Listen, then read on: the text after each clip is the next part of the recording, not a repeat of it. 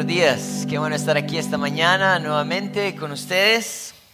Vamos a seguir estudiando el libro de Mateo. Ya vamos por el capítulo 3 y yo espero que pues el Señor siga como cantábamos hablando a nosotros. Esta mañana vamos a hablar de un personaje en particular que aparece en los cuatro evangelios y particularmente en el capítulo 3 de Mateo y es Juan el Bautista. Juan el Bautista fue alguien que tuvo un nacimiento milagroso, así también como Jesús, y que fue usado con un propósito específico. El deseo de esta mañana es poder estudiar un poco acerca de lo que la Biblia nos habla de su vida, de su mensaje y su propósito. Yo creo que sin duda va a ser importante para nosotros revisar estos aspectos en nuestra propia vida si nosotros estamos viviendo una vida que cumpla el llamado del Señor, si nuestro mensaje está lleno de lo que el Señor también anhela para nosotros, si estamos cumpliendo el propósito también por el cual Él nos ha llamado. Así que eh, tenemos mucho eh, de qué hablar esta mañana y quiero dejar ese tiempo en las manos del Señor, sabiendo pues que es Él quien nos dirige. Vamos a inclinar nuestro rostro. Padre, queremos darte gracias por tu fidelidad. Gracias porque mm, nos has dejado tu palabra, nos has mostrado, Señor, la necesidad que tenemos de, ver personas que tú llamaste como Juan el Bautista, para de pronto, Señor, usarlas como un reflejo a nuestra propia vida, saber si estamos cumpliendo el propósito, sabiendo si, si también tenemos la misma compasión y el amor, Señor, a las personas que nos rodean.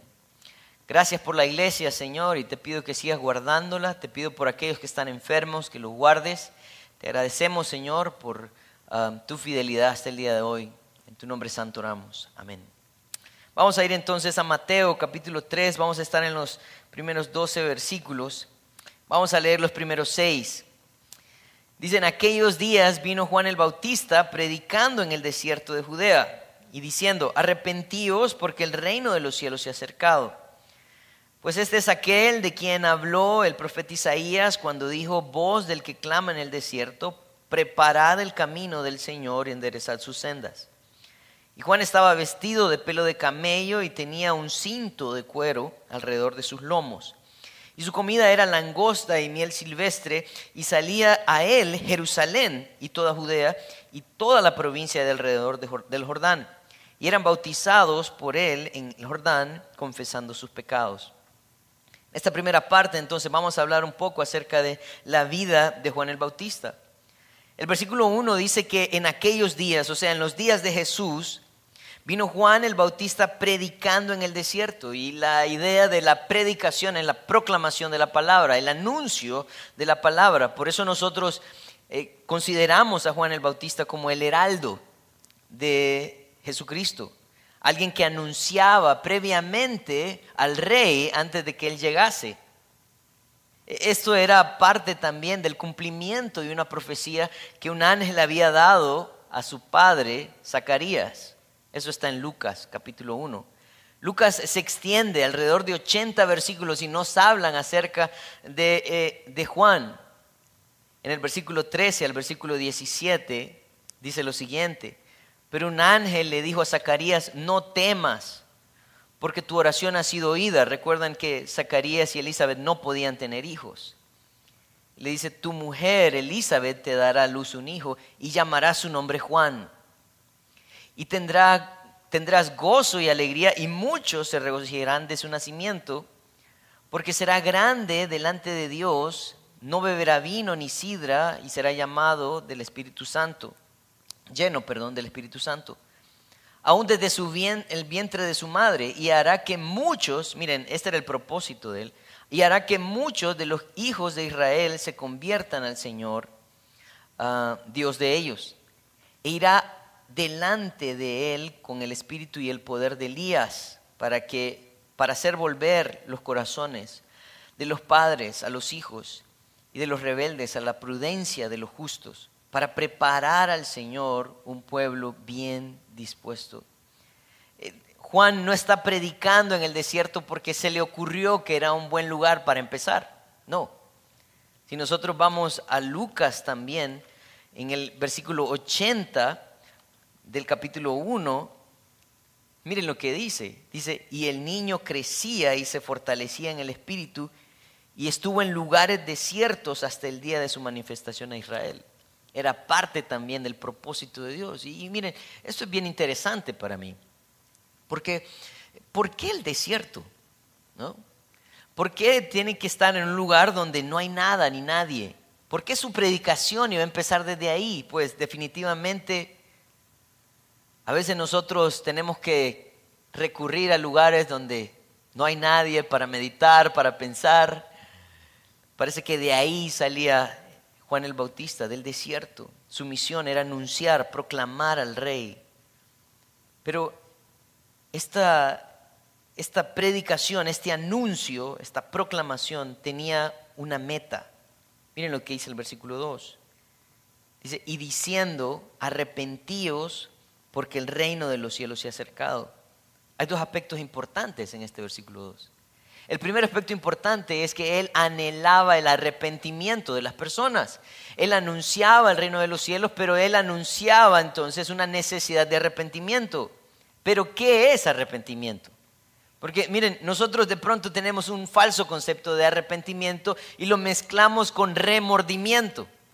Miren, remordimiento, el remordimiento funciona así. El remordimiento es que yo cometo una acción, me siento mal por la acción que cometí, trato de, ¿verdad?, enmendar lo que he hecho, pero como no hay un genuino arrepentimiento, entonces vuelvo nuevamente a seguir viviendo como he vivido. Así que es un cambio de 360 grados. ¿Qué significa eso? Que vuelvo a empezar, vuelvo a quedar en el mismo punto. Eso es el remordimiento. Pero el arrepentimiento no.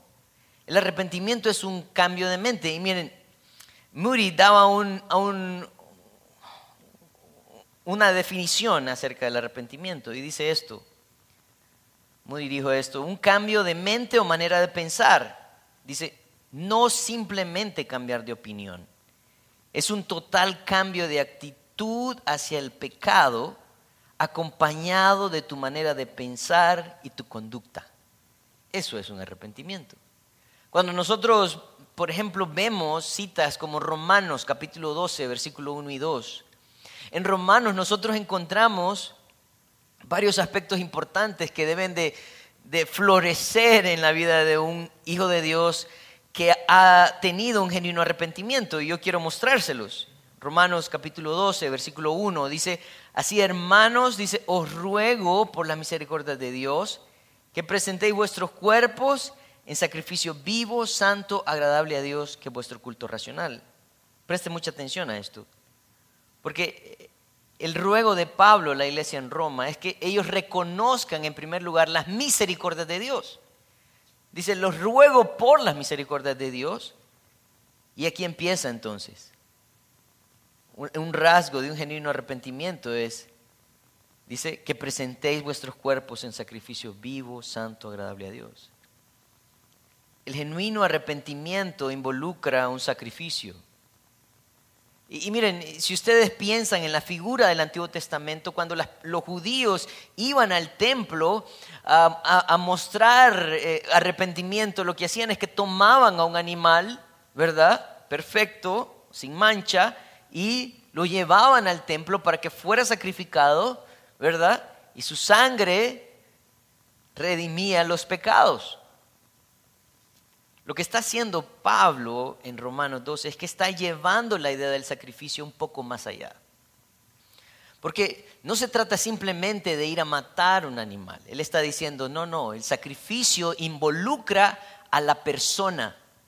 Él está diciendo, que presentéis vuestros cuerpos en sacrificio vivo, santo, agradable a Dios. Un genuino arrepentimiento involucra entonces esa disposición de presentarme delante del Señor y decir, ya no quiero vivir para mí, decido morir a mis deseos y a mis pasiones.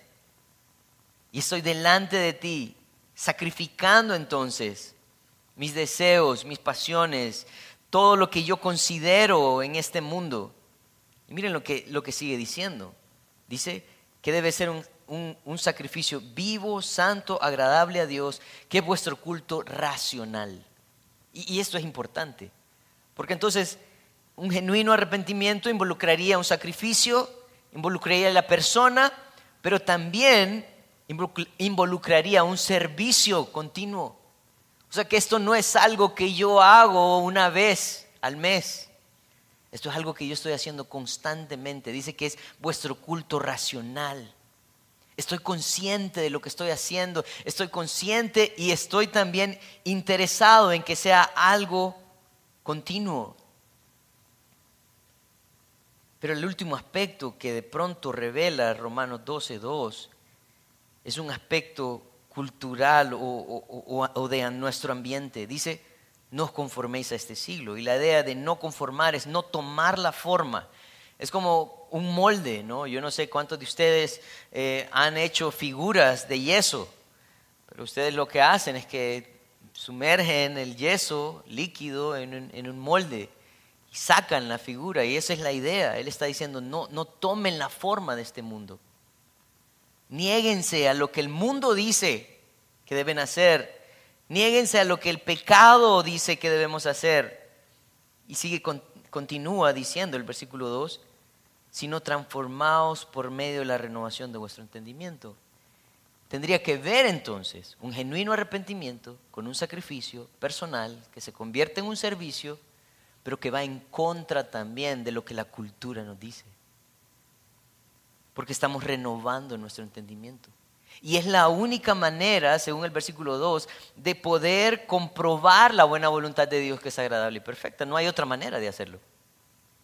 El genuino arrepentimiento entonces involucra sacrificio, persona, servicio, cultura.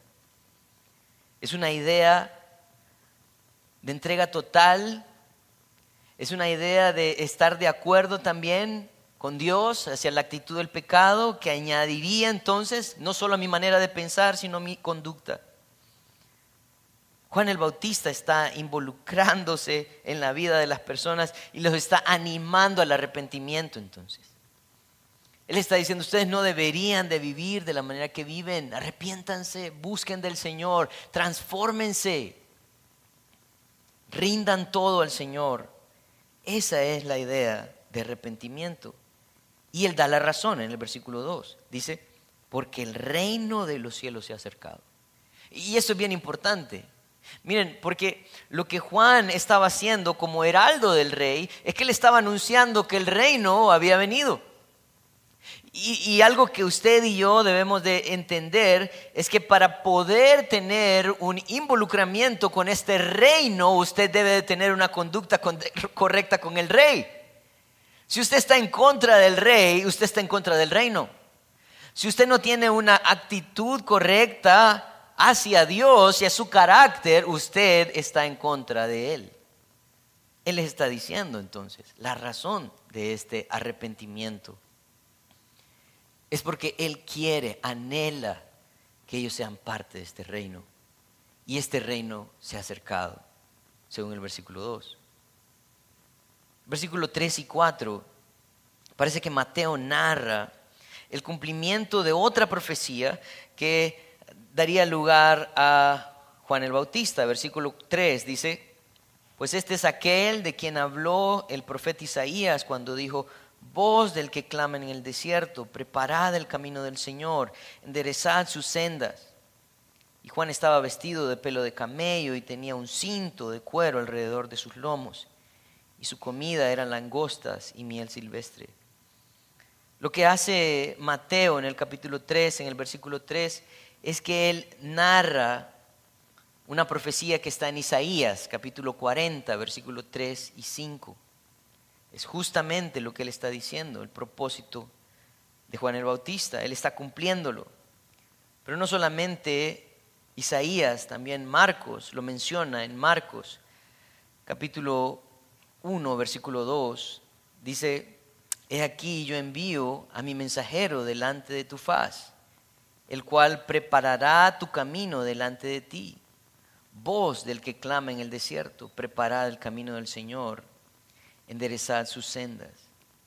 Y él menciona entonces a Juan el Bautista como aquel que iba a venir del desierto. Algo interesante que nosotros encontramos es lo que sucede en el versículo 4. En el versículo 4 nos da una descripción de cómo él se vestía y de las cosas que comía. Y miren, yo creo que de pronto Juan el Bautista no era alguien a quien podíamos invitar a un café, ¿verdad? O a, a comer unos tacos, a menos que hayan sido de langostas, me imagino. Porque él hace referencia a Juan y dice, y Juan estaba vestido de pelo de camello y tenía un cinto de cuero alrededor de sus lomos, y su comida eran langostas y miel silvestre. Lo que hace aquí Mateo es que él hace referencia a, a Juan el Bautista como alguien que se vestía igual que Elías. Si quiere ir conmigo a Segunda de Reyes, capítulo 1, versículo 8, vamos a encontrar una descripción de Elías que parece ser la misma descripción de Juan el Bautista. Segunda de Reyes, capítulo 1, versículo 8. Dice, y ellos le respondieron, un varón que tenía vestido de pelo y ceñía sus lomos con un cinturón, cinturón de cuero.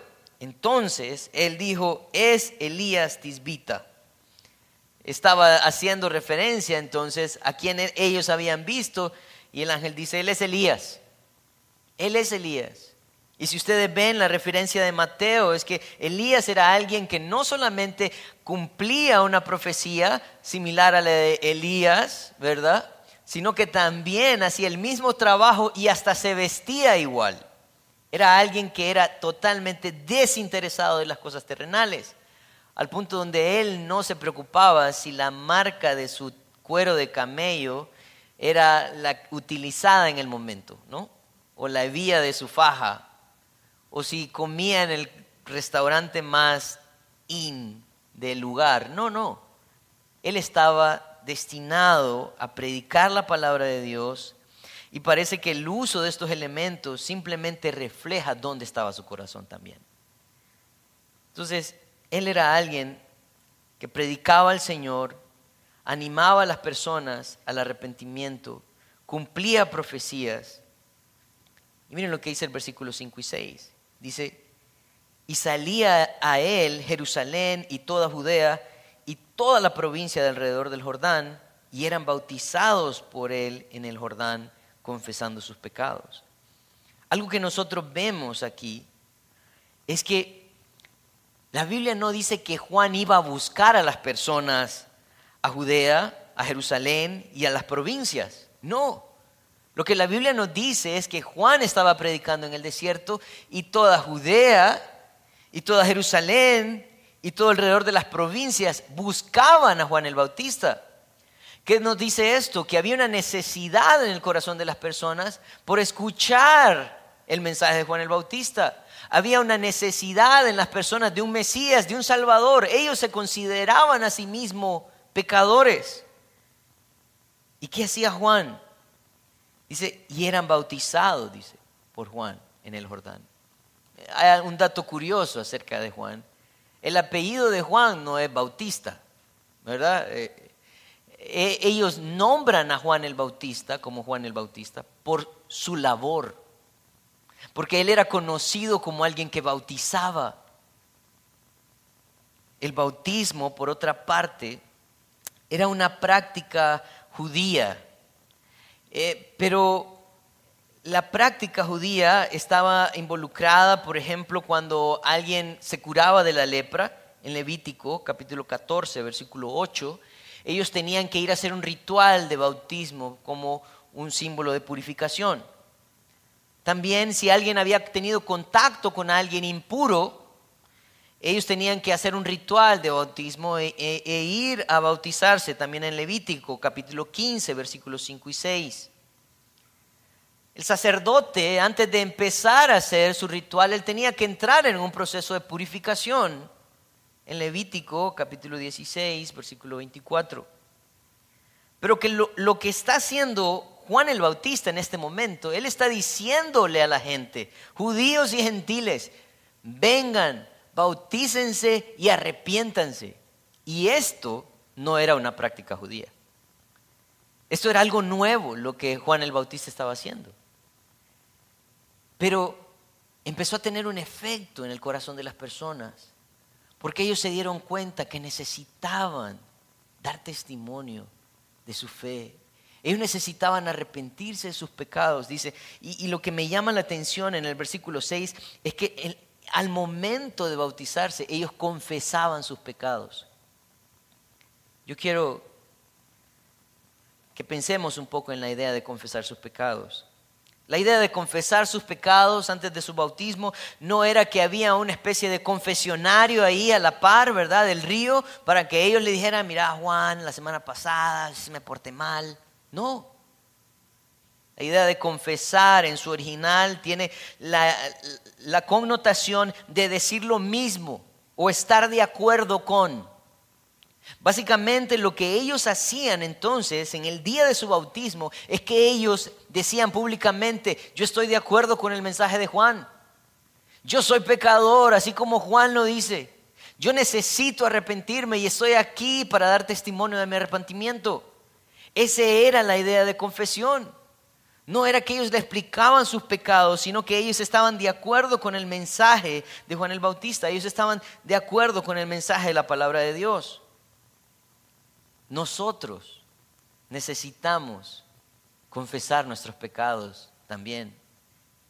Si nosotros pensamos en versículos como en 1 de Juan 1.9, Juan nos invita y nos dice, si confesamos nuestros pecados, Él es fiel y justo para perdonar nuestros pecados y limpiarnos de toda maldad. Esta es una práctica indispensable de los hijos de Dios que nosotros podamos venir delante del Señor y reconocer, porque su palabra nos confronta con el pecado y nos dice, Señor, yo estoy de acuerdo, soy pecador, necesito venir delante de ti, pedirte perdón, confesar para encontrar limpieza. El, bautismo entonces era un reflejo genuino de arrepentimiento. Saben, ayer tuvimos bautismos, cinco hermanos se bautizaron. Y es tan bonito el poder ver a nuestros hermanos y decir, ¿saben qué? Yo estoy aquí porque reconozco que el Señor ha hecho una obra en mí. Yo estoy aquí porque reconozco que necesito rendir mi vida, morir a mí y vivir para Él. Ese era el propósito entonces del bautismo que fue introducido por Juan el Bautista, algo que no se practicaba entre judíos. Eso se practicaba entre prosélitos, personas que no eran judías, que querían adoptar la religión, ellos lo hacían. Pero Juan, si nosotros vemos en el capítulo 1 de Lucas, cuando él, cuando él estaba bautizando, cuando él estaba predicando, se acercaban los gentiles y decían, ¿qué debemos hacer? Se acercaban los soldados romanos y decían, ¿qué debemos hacer? Se acercaban los judíos y decían, ¿qué debemos hacer? Y él les enseñaba el propósito entonces del bautismo. Pero ¿qué sucede? ¿Qué sucede? Porque hasta este momento entonces hemos visto la vida de Juan el Bautista, a qué se dedicaba, cómo vivía, cómo vestía. Pero miren su mensaje en el versículo 7 en adelante. Dice, al ver él que muchos de los fariseos y de los saduceos venían a su bautismo, les decía, generación de víboras, ¿quién os enseñó a huir de la ira venidera? Haced pues frutos dignos de arrepentimiento y no penséis dentro de vosotros mismos, Abraham tenemos por padre, porque yo os digo que Dios puede levantar hijos a Abraham aún de estas piedras. Qué interesante lo que está sucediendo aquí. Porque ellos están bautizando y parece que hay un grupo grande de personas y de pronto aparece el grupo de los fariseos y los saduceos. Los fariseos eran, se consideraban a sí mismos como los guardianes de la ley. Pero, ¿saben? Jesús tenía otro título para ellos. Para Jesús ellos eran un grupo de hipócritas. Si nosotros vemos en el libro de Lucas, en el capítulo 11, en el versículo 44, esto es lo que Jesús dice de, los, de los fariseos. Hay de vosotros, escribas y fariseos hipócritas, que sois como sepulcros que no se ven, y los hombres que andan encima no lo saben. El, concepto de Jesús, de estos hombres, era, era un concepto malo, hipocresía.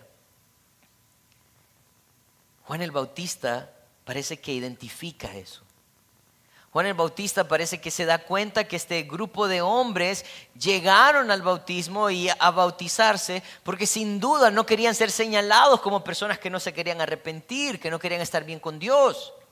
No, no quiero que la gente diga algo de mí, voy a ir a bautizarme. Y Juan el Bautista los recibe y les dice, generación de víboras, ¿quién os enseñó a oír de la ira vendidera?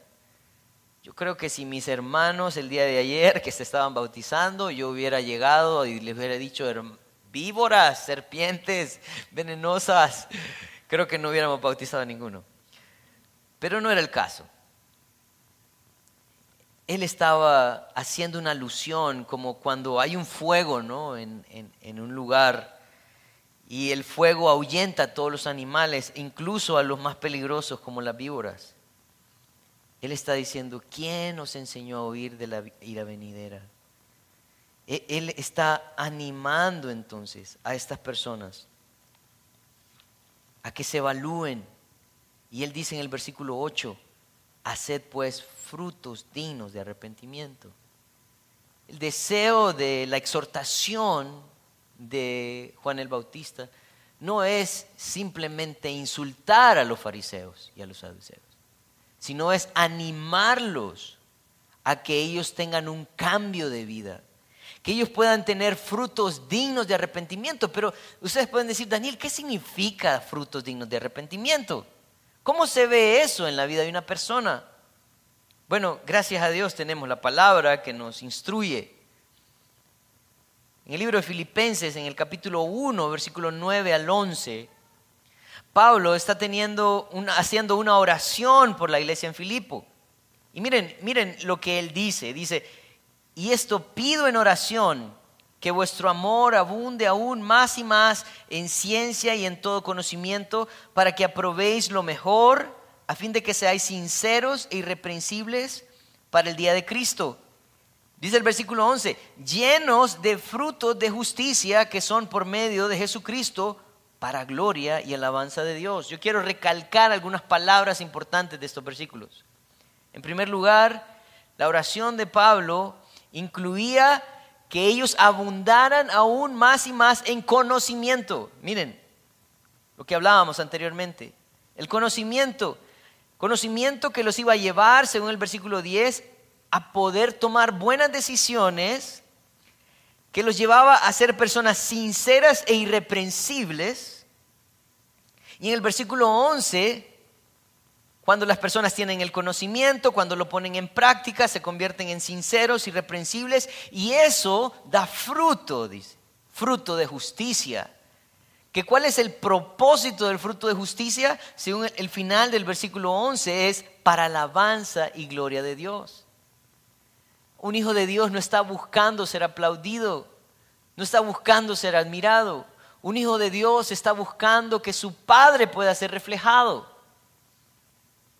Romanos capítulo 6, versículo 22, capítulo muy bonito, habla acerca de la necesidad que tenemos de vivir para el Señor. Él está diciendo, mas ahora que habéis sido libertados del pecado y hechos siervos de Dios, tenéis por vuestro fruto la santificación y como fin la vida eterna él está diciendo, ¿saben cuál es el propósito de los hijos de Dios?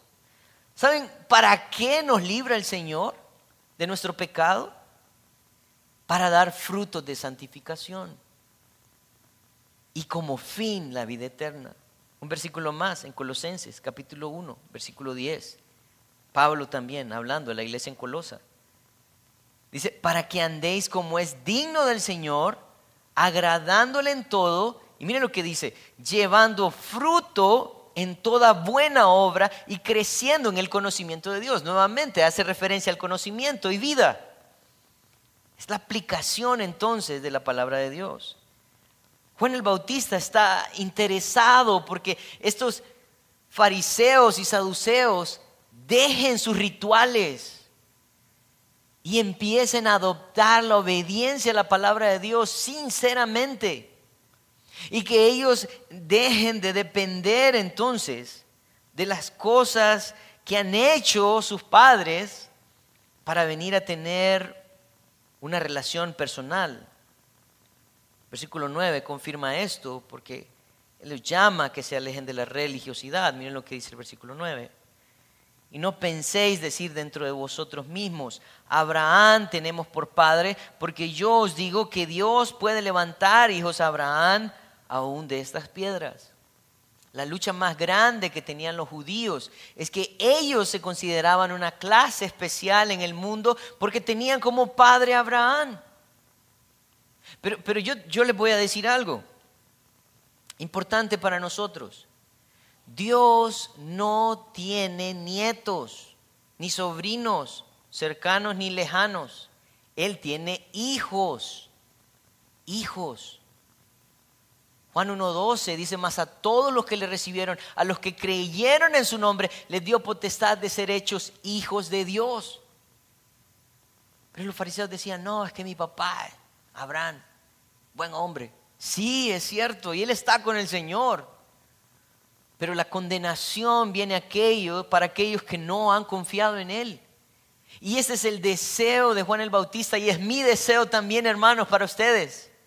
Que no se aferren a que vienen un domingo en la mañana a una iglesia o que su padre y su madre han sido personas nobles. No, que ustedes puedan encontrar a Cristo, que ustedes puedan tener una relación personal con Él. ¿Saben qué fue lo que hizo Abraham? Quiero citar algunos versículos que nos hablan de Abraham. Génesis 15, 6 dice, y creyó Abraham, y creyó a Jehová, perdón, y le fue contado por justicia. ¿Saben lo que hizo Abraham? Creyó. Él le recibió y creyó en él y le fue contado por justicia. Romanos 4, versículo 3. Porque dice la escritura, creyó Abraham a Dios y le fue contado por justicia. Y, algo importante es que cuando nosotros decimos creer en Dios, no es simplemente esa idea en mi mente, sino yo creo que es verdad, no. Miren lo que dice Santiago 2.23, dice, y se cumplió la escritura que dice, Abraham creyó a Dios y le fue contado por justicia y fue llamado amigo de Dios. Tuvo una relación de amistad con Dios. Él caminó con Él. Él confió en su palabra. Él obedeció. ¿Saben lo que hizo Abraham entonces? Abraham dio un ejemplo de vida a la siguiente generación. Pero lo que hizo la siguiente generación es que se aferró a la creencia de Abraham. Y esto es un gran problema. Nosotros encontramos en el libro de Hechos que el Señor liberta a un carcelero de quitarse su vida y el Señor usa a sus discípulos para bautizarlo y ellos dan una, una promesa y decir, tú y tu casa serán salvos. Pero ¿cuál era el propósito de esa promesa? Que tu vida va a ser el ejemplo más claro de Cristo. ¿Saben cuál es la responsabilidad nuestra como padres? No solamente es hablar de Dios, es que Dios se vea en nosotros. No solamente instruirlos en la palabra de Dios, sino que ellos puedan ver nuestra experiencia personal con Dios. Estamos llamados entonces a ser un ejemplo, así como Abraham fue ejemplo, nosotros ser ejemplo a otros. Enseñarle a nuestros hijos la importancia de una relación personal con Dios. Pero Juan insiste entonces en que ellos necesitan alejarse de la hipocresía, ellos necesitan dar frutos dignos de arrepentimiento, ellos necesitan alejarse también de la religiosidad. Y miren, versículo 10 al 12 nos da el propósito también de este mensaje. Dice, y ya también el hacha está puesta a la raíz de los árboles. Por tanto, todo árbol que no da buen fruto es cortado y echado en el fuego. Y a la verdad os bautizo en agua, yo a la verdad os bautizo en agua para arrepentimiento, pero el que viene tras de mí cuyo calzado no soy digno de llevar, es más poderoso que yo. Él los bautizará en el Espíritu Santo y fuego. Y su aventador está en su mano, y limpiará su era, y recogerá su trigo en el granero, y, y quemará la paja en fuego que nunca se apagará. En el versículo 10, para empezar, entonces él no solamente le dijo, ustedes son una generación de víboras, Necesitan dar frutos de arrepentimiento, necesitan alejarse de la religiosidad. ¿Saben por qué? Versículo 10, porque el hacha está puesta a la raíz de los árboles.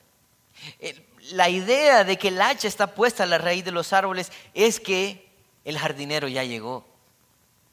El jardinero ya llegó, el labrador ya llegó y se dio cuenta que no hay fruto en este árbol. Y lo único que queda es quitarlo porque está quitando espacio para otro que de pronto sí va a dar fruto. La intención entonces de Juan el Bautista es ayudar a estas personas a que se arrepientan porque no tienen más tiempo. ¿Saben cuál es nuestro problema? Que creemos que tenemos tiempo.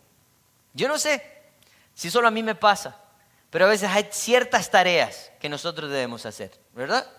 Y nosotros decimos, ah, tengo una hora todavía. ¿Por qué no salir de eso ya? Y disfrutar el tiempo libre. Pero a veces siempre estamos dejando todo para el final. Nah, todavía tengo tiempo. El joven dice, nah, estoy muy joven para ser hijo de Dios. ¿Verdad? El que está viviendo su mejor momento dice, nah, todavía tengo tiempo. En el último momento me voy a arrepentir. Yo te quiero decir algo. Si no te arrepientes hoy, no hay seguridad que te arrepientas en el último momento. Si no piensas en Dios hoy, no vas a pensar en Dios en el último momento de tu vida. Vas a estar buscando a quién llamar.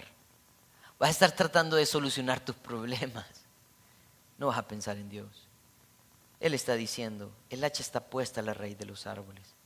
Dice, y todo árbol que no da buen fruto es cortado y echado al fuego. Empieza a hablar entonces que toda persona que no reconoce al Señor, no da fruto, entonces va a haber un juicio para él, un juicio. Versículo 11, llegamos a un versículo interesante porque en este versículo, este versículo, ha sido, creo yo, mal interpretado eh, a lo largo de los años por algunas corrientes, pero que nosotros debemos de entender principios de estudio bíblico. Y voy a leerlo. Dice, yo a la verdad os bautizo en agua para el arrepentimiento, pero el que viene tras mí, cuyo calzado no soy digno de llevar, es más poderoso que yo, él los bautizará en el Espíritu Santo y fuego. En primer lugar, nosotros vemos que el versículo 10 está hablando de esa necesidad de hacer pronto ese cambio porque va a haber juicio. Pero en el versículo 11, Juan introduce al que viene tras de él. Él dice, yo bautizo en agua para arrepentimiento. Yo solo estoy preparando el corazón. Yo solo estoy ayudándoles a que ustedes vean su lucha, su problema, su dificultad para entrar al reino. Pero el que viene tras de mí, quien es Jesús, dice, cuyo, calzado yo no soy digno de llevar. la idea de que no era digno de llevar es que en una casa en ese tiempo habían ciertos trabajos dignos e indignos.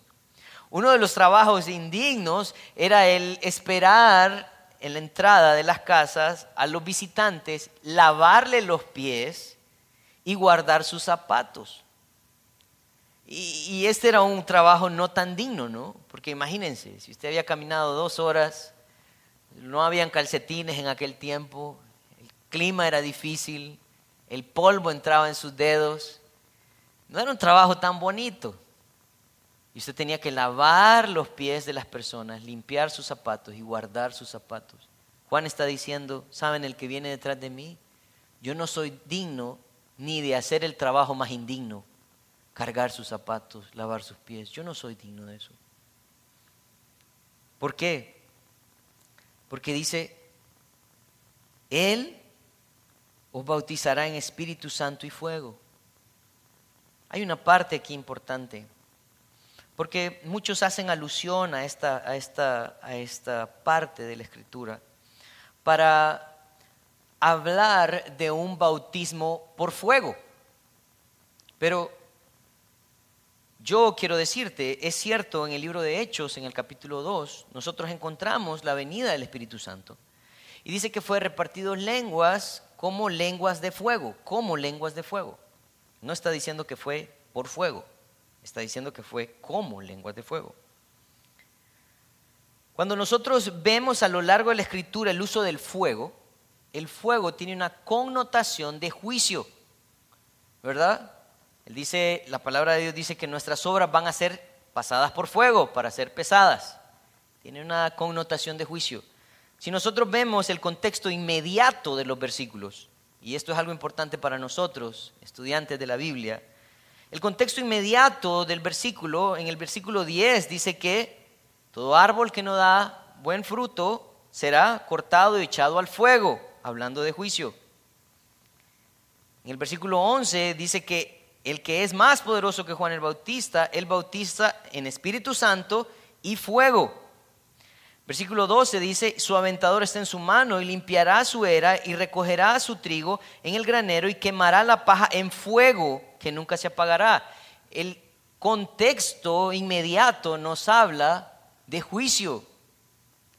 Así que lo que está diciendo acerca de Jesús es que Jesús puede salvar dándote el Espíritu Santo o puede condenarte eternamente en fuego. Así que si estás esperando el bautismo por fuego, quiero decirte que sos una persona que no ha confiado en Jesucristo y estás esperando juicio. No esperes el bautismo por fuego, espera el bautismo por el Espíritu, que sería entonces el momento en que nosotros recibimos a Cristo en nuestro corazón. Él hace entonces mención. Y él está diciendo, ¿saben qué? Apúrense. Apúrense a buscar del Señor.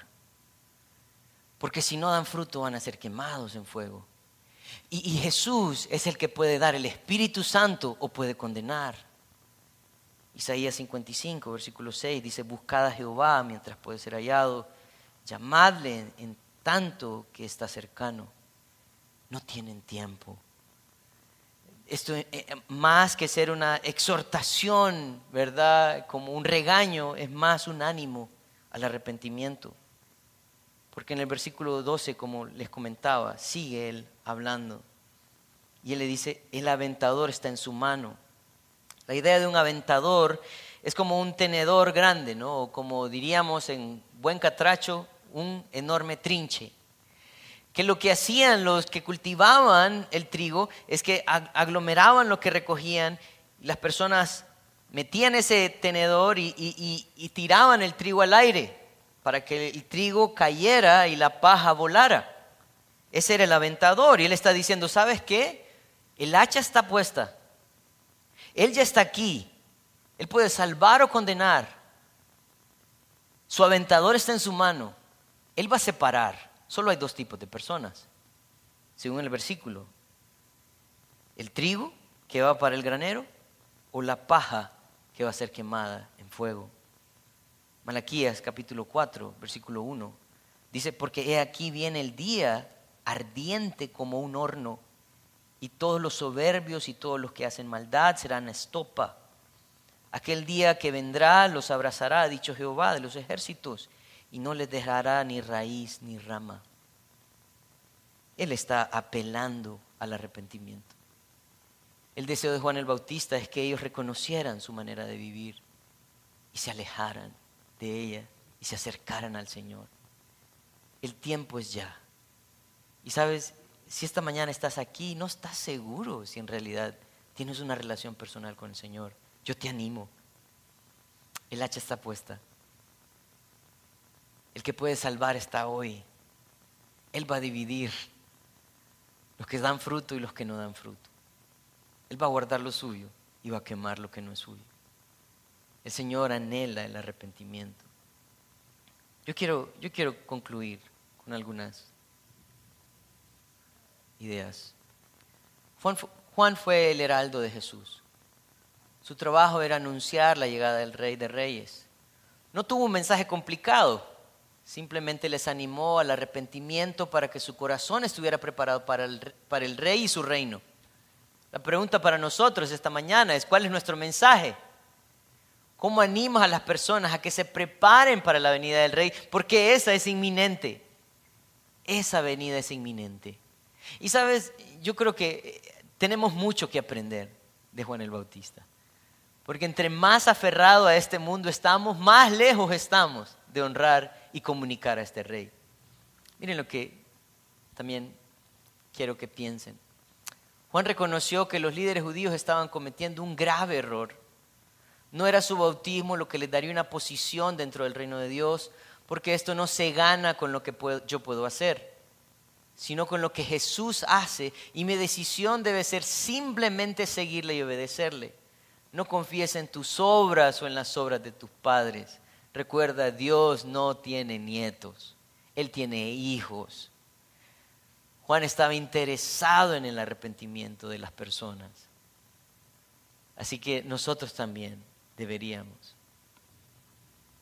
El propósito de Juan no era asustar a las personas al mencionar el juicio de Dios, sino librarlos de algo que es inminente para todos aquellos que no creen en Jesús. Porque Él un día evaluará la vida de cada uno. Y miren, eso es bien importante. Nosotros no fundamentamos nuestro evangelio en temor. Ay, no me quiero quemar en el infierno. No. E-, eso es inminente para los que no creen en Jesús. Nosotros fundamentamos nuestras buenas nuevas, lo que significa evangelio, en un mensaje de amor, compasión, misericordia a un mundo que no lo merece. Nosotros necesitamos ser estos heraldos, iglesia. Necesitamos preocuparnos por las personas que están a nuestro alrededor. No sé cuánto los amas, pero yo te quiero decir algo. El hacha está puesta. El que puede salvar está aquí. Él un día va a dividir. Hay que hacerlo pronto. Vamos a orar.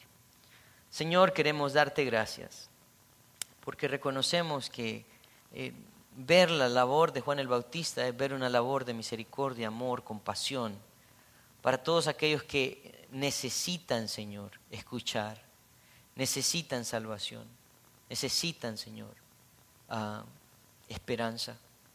Ayúdanos a ser una iglesia consciente de la labor que necesitamos hacer.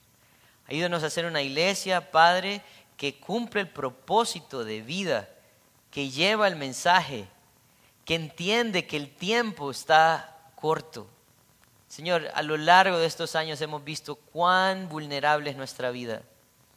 Ayúdanos, Señor, a poner un énfasis especial en hacer esta labor. Gracias por tu palabra. En tu nombre santo.